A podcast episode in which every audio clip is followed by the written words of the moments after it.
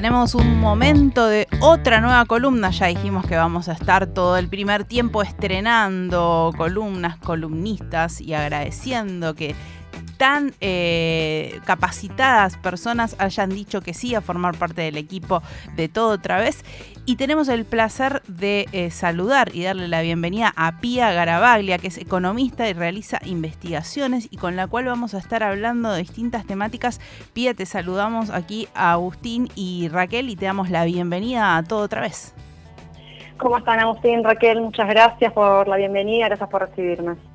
Mm, un gusto contar contigo en esta columna de economía y el día de hoy vamos a estar hablando un poco de por qué hay que pensar la economía en clave de género. Así es, así es. La idea es un poquito retomar eh, la fecha de la semana pasada, el 8 de marzo, y también lo voy a, si me permiten, lo voy a mechar con, un datito recién salido del horno, que es el dato del índice de precios del consumidor que acaba de salir. Eh, llegamos a una inflación ya que supera los tres dígitos y lo traigo a colación justamente para eh, pronunciar esto de la desigualdad por género, ¿no? Este tipo de, indicadores, de, eh, entendiendo que los precios ya están a niveles, evoluciones muy altas, siempre afecta mucho más a los grupos más, más carenciados, a donde hay mayores desigualdades. Y el caso de género, eh, más específicamente las mujeres, en este caso justamente para retomarlo del 8 de marzo, es uno de ellos, ¿no? Así que mm, la idea es un poquito explicar eh, por qué se estudia esto en la economía, por qué no, es una cuestión únicamente de este, datos y estadísticas, sino justamente el día a día, lo cotidiano cuál es el impacto que se ve eh, en ese día a día y cuál, eh, cuáles son las formas en las que la brecha de género repercute en la economía de, las mujeres. Bueno, el dato más eh, impactante, si se quiere, es el de brecha salarial, ¿no? ¿Cuánto ganan las mujeres por debajo de los varones? en el caso de la población asalariada, así a nivel general, eh, las mujeres ganan un 65% con respecto a los varones. O sea, quiere decir un 35% menos de lo que ganan en general eh, la población masculina. Eh, esto obviamente, esto lo, relevó el INDEC y se, es un dato que se distingue dependiendo del sector, ¿no? También este, va variando dependiendo del sector que analicemos. Por ejemplo, el sector de seguros, que es el caso en el que más distribución por género hay, eh, si bien está bueno aunque justamente haya más población eh, femenina en, tanto cargos, gerenciales como cargos de, profesionales y analistas, pero las brechas pueden llegar hasta el 30%, con lo cual esto no es garantía, el cupo a veces no es garantía de em, que los ingresos estén igualados. Otro caso, por ejemplo, que podemos mencionar es eh, el acceso a, a, qué niveles de trabajo, ¿no? Justamente como las mujeres están más vinculadas a eh, las tareas de cuidado, ¿no? Y también limitadas por cuestiones de los hijos, la, maternidad y etcétera. Eso también limita eh, su disponibilidad horaria, el acceso a ciertas carreras o el acceso a ciertos sectores eh, de trabajo, del mercado de trabajo. Pía, y quería consultarte respecto a, estas brechas, digamos, ¿no? Justo nos traías la noticia de último momento que tiene que ver con, la inflación, con el índice de precios al consumidor, la data que da el INDEC. Digo, y, para pensar también en lo que va a ser esta columna durante todo el año, que vamos a tener seguramente muchísima información eh, sobre la economía, como, como nos tenemos acostumbrados, está como muy presente esta discusión, me parece también en, en la diaria, en la cotidiana, entre personas que no entendemos de economía también, y, me interesa consultarte específicamente sobre eh, cuánta, cuánta data hay disponible sobre esta brecha de género. Digo, en los datos que da el INDEC, por ejemplo, ¿está presente esta información o hay que ir a bucear a otros lugares, hay que ir a buscar esta data a lugares quizás o a estudios más, más específicos? Mira, lo que es economía es muy interesante lo que estás diciendo porque justamente los datos en este caso son los que permiten tomar un poquito de dimensión ¿no? en estas cuestiones. Eh, yo creo que en lo que es estadística económica, sí, hay bastante acceso. Eh, incluso en el censo se trató de, profundizar un poquito más en esta cuestión y no solamente el tema mujeres-varones, sino también la identidad de género en general, así que creo que es en ese sentido va a brindar mucha más conciencia. Donde hay muy poca estadística, lamentablemente, es en lo que es violencia de género. ¿No? Eso sí que ya excede la economía, pero ya es una cuestión que el relevamiento, primero que es un poco más difícil, eh, y bueno, que a veces es, una población casi invisible. Pasa lo mismo con la, población LGBT, que, que, es una población que es difícil de rastrear. No sabemos cuánta es la población total, no sabemos el universo. Nosotros sabemos más o menos que tenemos un Em, porcentaje X de mujeres con respecto al total de la población.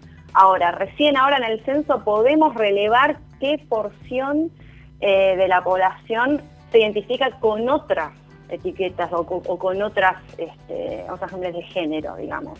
Entonces eso todavía está un poquito en proceso. Bien, ¿y hay algún otro, algún otro punto en lo que la economía afecte eh, diferenciadamente a mujeres lesbianas, travestis y trans, además de esto de la, brecha salarial? Sí, o sea, no solamente la parte, claro, del ingreso, lo más importante es el acceso, eh, lo que, la precondición ¿no? de lo que ganan, que es justamente el acceso al sistema educativo y el acceso al mercado laboral. Eh, lo que termina generando después otra brecha salarial nace de estas cuestiones.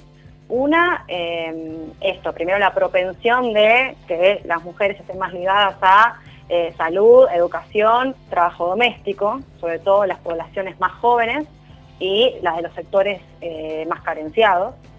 Y después justamente esto, a medida que su jornada laboral se empieza a reducir, eh, esto limita el acceso a, otro, a, otros tipos de trabajo. Igual es una cuestión que, eh, estoy hablando de grupos carenciados, pero yo me imagino que Raquel a vos te puede haber pasado, o a una persona que esté escuchando en este momento, que en alguna entrevista te vayan preguntando si estás gestando, si estás planeando gestar, eh, cuestiones que, o, o, si te planeas casar, o tenés familia en el corto plazo, cuestiones que ya tienen en cuenta en algunos sectores del mercado laboral para ver si vas a seguir trabajando al rendimiento full, si vas a interferir los planes de la empresa con los planes personales.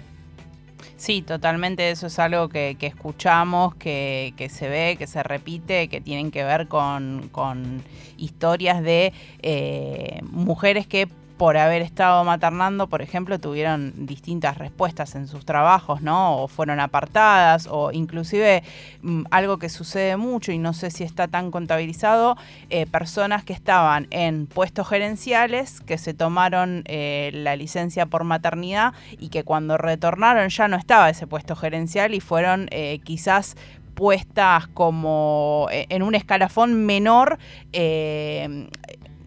amando de la persona que entrenaron, digo. Esto es algo que, se ve mucho en empresas eh, grandes y, hay muchos casos de esto. Totalmente. Eh, el tema no solo la maternidad, sino como decís vos, eh, el, ingreso post es de los más traumáticos, si querés, porque condiciona completamente esto, que pueden haber eliminado tu área de trabajo o que capaz no te ofrecen opciones flexibles para que vos puedas este, maternar, ¿no? que el, horario de lactancia o cuestiones de un poquito equilibrar con jornadas más de trabajo remoto, eh, poder acceder a una niñera, poder acceder al jardín, eh, bueno, ni hablar de los costos que eso implica, ¿no? Pero eh, son cuestiones que em, ha, pasado de conocidas, por ejemplo, que tienen beneficios capaz corporativos o tenían beneficios corporativos que era, no sé, la guardería o la colonia de verano, solamente se lo daban a la madre. Este, Y eso también eh, inevitablemente asocia, por más que sea un beneficio, asocia a la persona a que es la única persona encargada de, la tarea, ¿no? Ni hablar de que si es padre soltero, olvídate, y después, este, porque vos estás supeditada a cumplir con, con el cuidado de, de, tus hijos, ¿no? que no, siempre es así, justamente la idea es que se trate de equilibrar al menos en el ámbito profesional y hoy por hoy todavía no están las condiciones dadas del todo para que eso se pueda, para que eso ocurra. Bien, y eh, además sacándote un poquito del tema de género, que obviamente me imagino que en esta columna atravesará un poco todas las temáticas que estemos hablando, hay un tema que en este momento está en desarrollo y que queríamos consultarte, que es eh, sobre la quiebra de eh, Silicon Valley Bank, el banco de Silicon Valley, y cómo esto puede traer repercusiones, si va a tener repercusiones a nuestra economía y qué es lo que está sucediendo. Sí, no, no hay ningún problema. Em, te comento un poquito de qué se trata lo que pasó la semana pasada y un poquito después la, repercusión que, puede llegar sobre nosotros. Eh, el Silicon Valley Bank, básicamente, eh, lo que es un banco que empezó hace mucho tiempo, pero en, el ochenta y pico creo, justamente asociado a lo que es eh, las empresas tecnológicas y últimamente se vinculó mucho a lo que son las startups tecnológicas. Eh, post pandemia hubo mucha liquidez, eh, mucho capital, mucha inversión, eh, y estos bancos como este recibieron mucho dinero a, nivel que los depósitos entre 2019 y 2021 más o menos se triplicaron, es una cuestión sideral. y lo que hizo este banco fue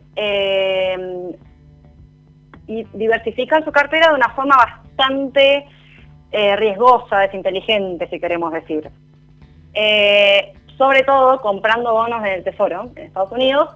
En ese momento la tasa de interés de la Fed estaba en más o menos el 1%. Hoy la tasa de la Fed está casi tocando el 5%. ¿Qué pasó? Teniendo tanta cartera de préstamos, justamente teniendo en cuenta que son a startups, o sea, proyectos que son de riesgo, mm. eh, empezaron a perder liquidez. Eh, esto sumando a la crisis de startups del año pasado, justamente la salida de este, la, crisis de las, de las empresas de los venture capital. Y sumando que la Fed empezó a subir la tasa de interés. Entonces, cuando la Fed sube la tasa de interés, se vuelve mucho menos atractivo eh, la inversión en la economía real, decimos. Se, suele decir que es esto en lo productivo, no en lo financiero. Entonces conviene más dar la plata a la Fed, depositar la plata en el banco, comprar bonos del tesoro, que invertir en empresas. Eh, entonces, esta empresa es la que esto diversificó muy mal su cartera. No sé si por desinteligencia o porque descansaba quizás en el hecho de que la Fed lo salve, como ha pasado después de la crisis de los Lehman Brothers. Pero la cuestión es que el, el problema que pasó la semana pasada fue que ellos salieron a vender estos bonos a pérdida, porque obviamente es, piensen esta diferencia entre el 1% y casi 5%, para ganar liquidez. Esto los inversores lo vieron como un, problema, los, depositantes también, entonces empezaron a retirar dinero. Y ahí es cuando el banco quebró y eh, la Fed, en vez de salir a salvarlo, dijo, vamos a salvar a los depositantes. ¿Cómo nos puede llegar a pegar esto a nosotros? En principio, esto es más un problema del el banco, cómo armó su cartera en sí, eh, y hay que ver quiénes más estuvieron atados de esta forma, o que estuvieron este, armando su cartera de esta forma. Por lo pronto, no es que transpiró, pero sí lo que nos puede llegar a pasar a nosotros es que si la Fed sigue aumentando la tasa de interés, que lo puede hacer tranquilamente, justamente para calmar las aguas, para que la gente no vaya ahora a sacar masivamente plata a los bancos, sino que la retengan. Sí. Eh, y eso a nosotros como nos pega. Nosotros estamos en niveles de tasa de interés, recordemos, inflación de tres dígitos, que ya es cada vez más difícil poner una tasa de interés atractiva para el inversor local. Entonces, si la Fed sigue subiendo la tasa de interés, acá ya estamos llegando a niveles límite, entonces, ¿qué pasa? Cuando ya no es atractivo el mercado financiero acá, la gente ¿qué hace? Va a comprar dólares. Si más presiona que a la compra de dólares, el dólar que pasa sube. Aumenta la brecha cambiaria. Y esa ruedita me parece que ya la tenemos bastante conocida. Claro. Totalmente. Pía, déjame consultarte porque eh, me, cuesta a veces comprender algunas cuestiones como más específicas, digamos. ¿no? Estamos hablando de un banco chico en este, este Silicon Valley Bank o no, o sea, o, manejaba volúmenes muy importantes. Digo, no, no, no, no conozco mucho de bancos yanquis tampoco, pero digo, no era un banco muy importante, ¿no?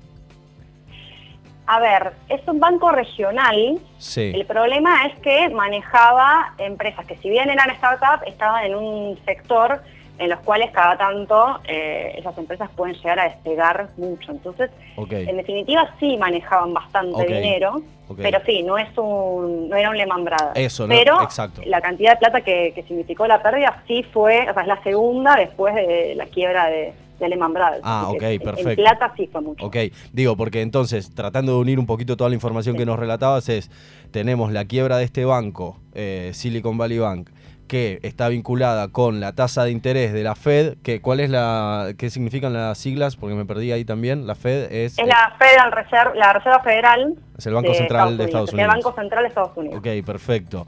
Y ahí sí el Banco Federal de Estados Unidos, la Fed, levanta todo, digamos, sigue ah, incrementando las tasas de interés, eso sí ahí nos puede terminar jodiendo a nosotros, perdón por decirlo así. Claro, exactamente.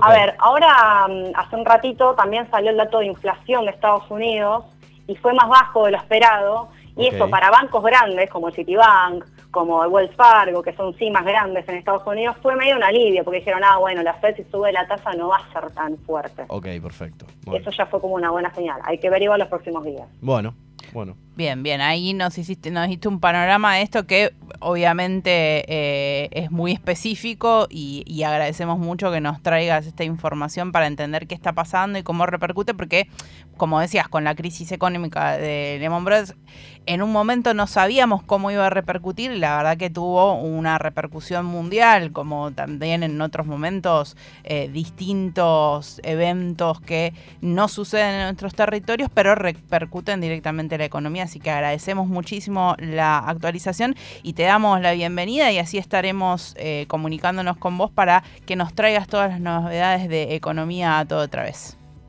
Muchas gracias a ustedes por el espacio y entusiasmadísima de, continuar. Gracias por, empezar. Antes de despedirte, Pia, eh, en redes sociales, ¿dónde podemos buscarte? ¿Con qué, eh, en qué Instagram, por ejemplo, y con qué otros proyectos podemos encontrarte? Tengo otro proyecto que es eh, arroba poco-ortodoxa, que somos economistas colegas y estamos en, en varios eventos con publicaciones o también columnas de radio. Y después mi Instagram personal es pia, arroba piagara, G-A-R-A. Eh, y ahí cuento un poquito más sobre mis proyectos personales de investigación, mercado laboral y las plataformas, y Rappi, que es lo que más me dedico. Perfectamente. Muchísimas gracias, Pia, y estaremos hablando prontamente. Gracias a ustedes. Pasaba Pia Garabaglia, economista que realiza investigaciones, hablándonos un poquito de la actualidad económica.